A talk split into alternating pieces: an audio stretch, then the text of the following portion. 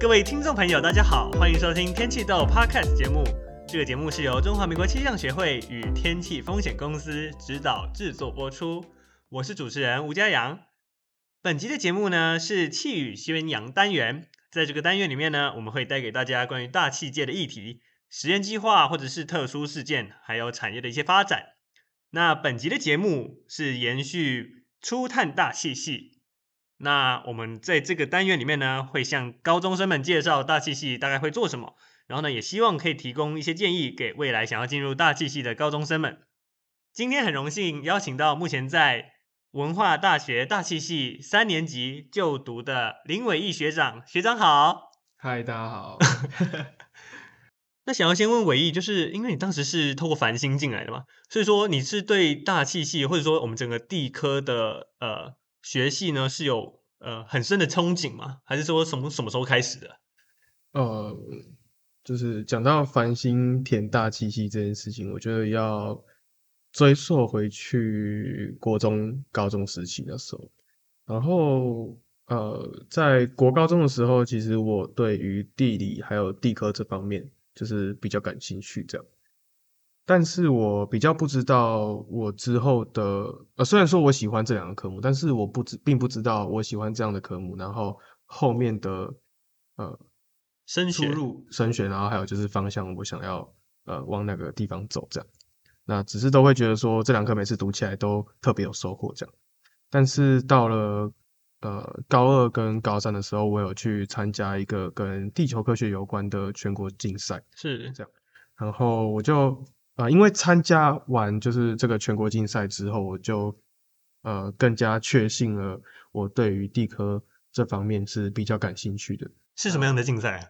就是呃，它是国家太空中心，就是在主科那边，然后它要举办一个呃抚慰五号的卫星小论文竞赛，然后它里面的流程主要是。如果你报名竞赛，那他就会授权给你，就是抚卫五号拍出来的就是呃卫星图这样，嗯，对卫星资料，然后你就要去用上面的卫星资料，他们所授权给你的卫星资料去分析这样，那你可以就是在卫星资料上面看出一个所以然，然后可以写出一个论文这样，然后最后论文再矫健回去。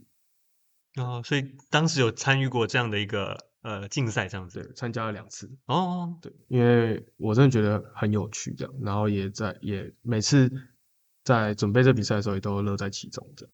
所以说，这算是一个让你可以踏入地球科学领域的开端，这样子。对，没错。那如果说对于大气呢？呃，大气的部分，因为我去比的是福卫五号的卫星，这样，那它不是气象卫星，但是。呃，不管是什么卫星，只要是卫星，其实都是从很远的地方，然后俯瞰，就是呃俯瞰下来地表，然后去看说我们地球的表面到底发生了什么事，这样。那例如说这个地方前后期的差异，那如果用气象卫星来看的话，就会看说这个地方的呃云系是怎么样的发展。对，所以我觉得透过遥测的。这样子的过程，呃，让我蛮感兴趣的。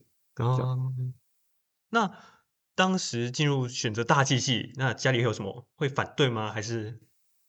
嗯，其实没有。但说到这边，其实我也要非常感谢到我的家人，这样，因为他们也不会因为说，呃，这个科系之后的出路可能相对比较窄而反对。那反而是全力支持说，呃，我走这条路，但是前提是说，呃，我只要自己想好，然后就是不后悔就好了。这样啊，对。当时进来学校，可能我记得是大一的时候，大一下你就跟着老师的团队去做做实验是吗？哦，对，大一下那时候我就对苏老师，就是苏世浩老师是的团队做的东西非常感兴趣，这样，然后我就去找。苏老师聊了一下，说：“诶，我对呃团队在做的东西很有兴趣，那我可以怎么样从就是开始这样？可以先跟我们稍微介绍一下，嗯，苏老师团队的一些执行中的计划之类的，或者还是你当时跟着什么的计划？当时最一开始，我现在已经是在另外一个算是另外一个计划吧。一开始进去主要是做那个，我要怎么样去把气象的资料，例如说雨量啊等等的这些资料，利用投影的方式，然后我要自己去建一个，就是建三 D 建模这样。去建模出一个立体的台湾地形，就是有山啊，有平原啊，这这些肉眼看得到地形，这样我要把它建模出来，并且三 D 列印出来一个实体的模样，这样然后拼成一个台湾。Oh. 然后我要利用投影机把它投在这个呃，可能把雨量的分布，然后投在这个三 D 建模的这个呃地形上。然后就更看得出来，可能降雨，因为降雨是对地形会有一个很强的一个相关性的，所以就去看它的这样的呃，可能算是结果或者是原因这样子。对对对。哦，所以那时候主要是先列印出宜兰这个区域，这样特别关注在宜兰的。对，那时候最先开始是关注在宜兰区域的降雨。那在呃上一个 project 结束之后，然后最近是在做，可能我们。你可能知道，就是每个车站里面都会摆一支能见度仪，这样。嗯。对，那不管是散射式能见度仪，或者是透射式的能见度仪，其实那一支要价动辄也都要就是六七万以上，是，那甚至呃十万以上。啊，对，然后价格其实非常高。那价格高的情况之下，其实它能够安装或者是放置的地方，其实就非常局限啊，非常局限，没错。那我们就在想说。我们能不能够用稍微，也不就稍微，就是便宜很多的钱，也达到跟能见度，就是能见度仪所得出来结果，然后去跟它达到同样的效果，这样。那我们就想说，哎，可不可以用 LED 灯？那另这一边用 LED 灯，那另外一边摆设相机，这样。是。那我们从相机所拍出来的照片，我们可以去看说，就是可以去看说，从相机看过去 LED 灯，那它。会不会因为呃空气块的性质不同，那呃产生就是拍出来的照片也有所不同这样？那例如说它的相片所分析出来的 RGB 前后期 RGB 有不同，或者是其他的因素这样。哦，所以就可以回推去看它。对，说不定可以回推我刚刚说的就是跟能见度同样的效果这样，用经验的方式去达到。是，对。唯一对大气系呃我们的一些活动呃实验啊，或者是像这种可以动手操作的部分，真的是非常感兴趣哦。那他在去年的时候呢，也有跟呃青黄老师刘青黄老师到宜兰的参加呃实验计划是吗？可以跟我们分享一下。哦，我那时候在去二零二一哎二零二二二零二二年的呃暑假有去宜兰参加观测实验这样。那主要去那边学习就是释放探空，对。然后我觉得，其实那时候暑假我收获非常多，就是一直到从最开始的如何释放探空，然后以及利用探空产生出来的资料下去做呃搭配其他的，例如说天气图或者是其他的资料下去做天气分析，这样是就是一整套的这个学习，就我觉得收获非常多，这样对。所以你当时有亲自去操作释放这个探空气球？对，学到就是整个流程，从你要怎么样绑气球，然后如何将气球放上空这样，然后以及最后的探空资料收集，然后最后你要利用收集过后资料下去搭配其他的气象图资以及资料，然后去做一连串的天气分析，最后产制出分析的那个结果这样。所以其实这一整个练习，我觉得都蛮充实，然后也收获到蛮多东西的。嗯，我们听说之前听说过你在那个培训过程中发生一些趣事，是不是？能跟我们分享一下？对，我觉得呃蛮好笑的，就是嗯那时候我们在一开始学习的时候，我们要先看就是学长姐们他们已经很熟了嘛，所以他们要做给我们看，这样，所以我们前几次放的前几颗。主要都是呃旁观，嗯，对，旁观说，诶，他们到底怎么样绑气球啊，或者是就是操作流程是什么？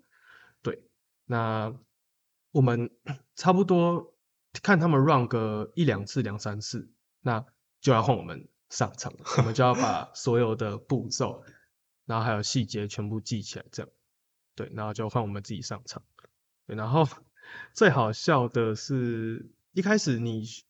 需要灌氦气嘛。那你灌完之后，你需要把呃太阳气球先绑在你固定重量的保特瓶上面。那主要要绑在保特瓶上面去是要去测说呃符不符合当下的浮力这样。嗯，对，就是太空气球，我们是想要它的速度是。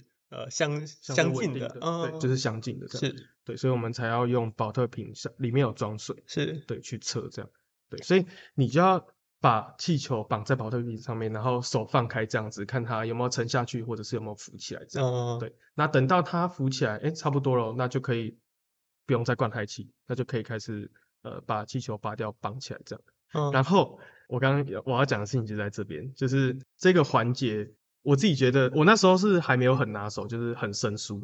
我记得是放第一次还是第二次而已，自己动手的时候，那时候就是在绑在保特瓶上面的时候，然后我要放开去测试浮力的时候，结果我好像没有，就是没有绑好，对，然后 放开之后，气球就直接。飞走，然后飘走这样哦，所以它上面是有绑仪器吗？还是呃没有，那时候还没有绑哦，还没绑仪器，是就是保特瓶拿掉之后，你才会绑上仪器，然后拿出去放啊。对，所以我那时候还好没有绑上仪器，因为如果绑上仪器，然后气球飞走的话，我真的是因为这样总共加起来应该有 一万多块钱呢。对，那真的是对，然后但是因为我那时候就是超级超级菜鸟，所以我那时候也当下非常慌，然后我就是立马跑进去在。拿第二颗 出来放这样，但当下当然也有被念，但是一定要，因为毕竟做不好嘛。是学习过程，对，学习过，这是学习过程必经的。只是那时候真的觉得，哦，我自己到底在干嘛？对吧？那伟毅其实也有在呃我们学校华冈测站里面工作，那可以跟我们分享呃在测站的一些经验吗？对，我是我是那个华冈车站的一一一年的站长。那讲到华冈车站，我觉得我们车站的特色跟大家比较不一样的地方是，我们还存在着呃传统人工观测的这个环节。这样是对，因为现在其实很多都改成自动站，那唯独我们华冈车站就是有一天还在人工观测五个班。哦，对，就是从早上到晚上。都都是有连续在观测，是对，所以我觉得这是我们蛮有特色的地方，这样。所以你现在问我天上的云之后，我都可以回答你，就是这是 S C 级，A C 级，这是 C U 一 C U 二这样。是，对。那所以，哎，这过程中还有学到什么？哦，像是要发电报，是不是？就是学习这个气象局的这整个流程。对，啊、哦，我们一天的观测，我们总共会发送三次电码给气象局，这样。是，对。然后里面主要是我们呃有包括人工观测资料以及自动观测资料都会包含在里面，这样。对，然后以电码形式传送到气象局。所以那个电码是要等于说你操作那么多个那么多次都是已经内化已经背起来了。哦，对，真的，因为那个电码是会写一些你真的看不懂的数字，是，但那个都是你要经过转译，就是把你所收到的天气资讯，嗯，对，然后转译成就是电码这样，哦，就是编码，你要编码，是对。然后一开始学的蛮痛苦的地方，当然就是这个电码部分，因为它很不人性化，是对，就是你看到什么，你就要去查说，哎，这个电码是多少？电码是多少？但是到了现在，你其实已经内化那个电码的那个形式了，嗯，所以你看到什么，其实你也可以直接。写，忙写下来，对，写成电码这样。哦，对，所以时间上就是比较那个，就是比较熟练一点。所以这样其实是蛮呃紧绷的一个时间哦。像是假如说是八点的观测，那你这样大概要多久之内就要把电码发送出去啊？我们历年来的学长姐都告诉我们，就是我们先不要说八点好了，就是只要传送电码的整点八分，就是例如如果八点的话，就是八点零八分。就是最晚传送电码的时间，哦、就是要将电码传送出去的时间。是对。那一直到就是如果说要观测的话，最早我们七点五十就要到车站，这样。哦。真的车 站是，真的起得很早啊，山上早上也很冷很冷。真的，我那 真的每在文化，真的天气非常极端，就是冬天的时候就是风非常大，然后也非常冷，这样，所以每次早上都不太想起床。但是为了要看早八，我真的是。是，就是 这样不管势在必行，一定要起床。对，是因为你知道你你错过这个班，你就会死定，会被学长姐骂啊或什么的之类的。嗯，那你有在观测过程中有发生这这一年两年来有什么特别惊艳的吗？哦，有。真的印象非常深刻，是那时候哦，这真的蛮危险，我自己觉得蛮危险的。就是呃，在夏天的时候，在暑假的时候，我们暑假也是要看班。那对，那呃，我还我真的是印象非常深刻，暑假有一天。因为暑假超级长，下午或雷阵雨，是，就是你你可能出去，可能十分钟后你头上就长出一颗 CB 九，就是对流包，嗯，然后你就会很怀疑人生，你看班就会看得很无力，你知道吗？哦，你说要更改吗？还是说不是不是不是更改，是非常危险的事情。是呃，我那天是在看下午两点的班，然后那时候我一点还感感受到就是外面都是。呃，都是大太阳啊，然后都呃没有什么云这样。嗯，结果到两快到呃，我们一点五十就要出去观测嘛。是，对，对，我到一点五十出去的时候，突然觉得超不对劲，就是天色直接变黑。哦，对，然后我想说完蛋，我要赶快冲出去看班，然后等下赶快冲进来，因为我不知道什么时候会下。但是就是因为我我那时候已经知道，我那时候有打开那个雷达回波图，我就知道长头上现在有一个。对流包正在我头上长，这样对，然后那时候非常 剉，因为再再不出去，我就是头上就要有雷打下来。嗯，对。结果我出去看班的时候，因为两点半其实是最麻烦，你要可能再出去至少要五待五分钟以上。对，但是这五分钟你就足以足以就是让对流包就是发展发展出一个很完完整的就是状态这样。对，然后我出去在正在比对阿斯曼的时候，完蛋，闪电已经开始。哦，在你旁边，对，听到声音了，雷声已经开始传出来。然后那时候我快要比对完阿斯曼，我因因为阿斯曼就是你要呃时间长久，你要让它就是通风，对，通风，对。然后那时候我快比对完的时候，然后就有一道雷打在就是车站旁边，然后我就吓到。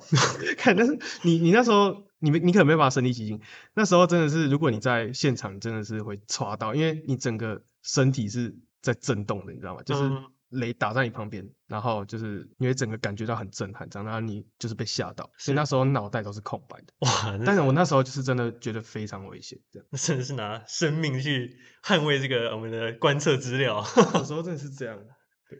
那唯一你现在也读到呃大气三年级，那你觉得这一路上有什么挫折吗？还是说觉得大气系有什么东西可以跟学弟妹来分享？哦，我觉得就是比较挫折的地方。其实跟一般念大机器的人都应该都蛮像的，就是说，呃，我们大一跟大二在呃修因数跟微积分的时候，然后其实我们也不知道读了这些东西以后到底可以用在哪个地方。是，对。然后你应该也有 很就是一样的体会。然后，但是。到了大三，就是我们现在在读大动跟天气学的时候，我们才恍然大悟说，哦，原来就是之前的学的那些东西，然后到现在居然可以这样子应用去派上用场。哦、对，跟学弟妹补充一下，就是我们所谓大动是大气动力学，那就是用一些数学物理去解释，呃，我们大气中的一些现象是怎么去推进、去去变化的，或者说怎么去分析这样子。那想要再继续请问韦毅，就是你有觉得什么读到现在觉得最有印象深刻的一堂大气上的课？呃，我最有印象的课程是就是在大二的服务学习。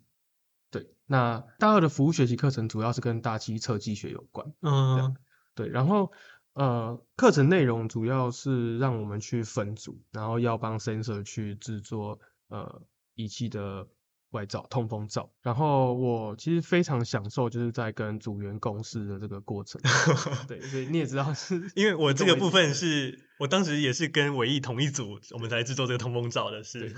然后就一开始就是从大家都没什么想法，然后到哎大家一有想法就一直丢出来、丢出来、丢出来这样，然后就开始构想一些外罩到底是怎样，然后。设计图也一直画到大家一起都有共识的设计图，这样，然后再到实际的制作通风罩。那在制作过程中，其实我也有发现说，其实我们在构想我们设计图有很多地方有很就是很天马行空的地方，嗯嗯嗯，就是我们那时候并没有想到说实际上根本达不到这样。你可以举一下例子说，呃，制作通风罩，我们可能要考虑一些哪些要素？哦，我们那时候就是组内，我们是有讨论说，仪器其实我们要主要是要在最通风的情况下，然后达到防水效果，这样。嗯，对，所以我们就是以这样子的元素为出发点，然后去构想这样，然后最后就是看着，呃，我们就是一直制作、制作、制作，一直修改设计图，就是制作到一半，然后再回去修改，然后制作再制作这样。对，然后慢慢看着就是通风罩渐渐的成型，这样，然后最后再把通风罩跟仪器的成品，然后架设到室外实际去接收资料，这样，所以最后看到这样的成果，其实是最感动，这样，嗯，对，就是那时候我们组员啊的过程，所以说在这一整个过程下来，其实组员跟组员也发生过非常多的，虽然说发生过很多意见相左的。各种摩擦，然后，但是从产生摩擦之后，就是一直到到达共识的这个过程中，其实我们组员跟组员之间也都学到很多东西。所以，嗯，我会对这堂课印象非常深刻的原因，就是这堂课其实让我真正学习到课堂分组的意义到底是在哪边。嗯，那聊了那么多，我们也很想知道，呃，韦毅对于升学的一些想法，或者说觉得高中阶段有什么？呃，我们可以做一些什么努力？那可以往大气这方面来前进呢？那我这边可以大概大概的讲一下，就是我亲身的经历。嗯，就是我发现，呃，我高中的周围的人，那时候在准备学车的时候，然后他们都就他们都在读书，他们读书原因就是为了想要考一间好的大学，这样。嗯，但是我都会想要去问他们说，你读书考上好大学，那你之后就是。对什么有兴趣？这个你有去想吗？这样，嗯，对。但是其实他大部分的人都好像回答不太出来这个问题。这样，相对于我来说，其实我高中本来就没有到很喜欢读书。那因为我不知道，就是我认真读书之后，就是没有目标读书之后，然后我之后学测上了，我到底喜欢什么？还有我到底要干嘛？这样，对。所以我宁愿在大家读书的时候，我反而去。呃，寻求我自己到底喜欢什么东西，我觉得这个呃远比很多东西还来得重要。这样是，就是要有目标，然后呢，再才可以朝着它前进。对对对，就是要先有目标，然后才朝着这个目标前进，而不是说哦，我先准备考试，准备考试，但是后面我目标真的不知道是什么，这样那来得好。对，我是这样觉得啦。那我们今天非常谢谢唯一来跟我们分享关于他这三年来读大气系的一些经验。那如果你喜欢我们的节目，可以分享我们的频道，也可以到 I G G F B 搜寻天气豆并追踪我们，就可以收到最新的消息并跟我们互动哦。我们下集再见喽，拜拜。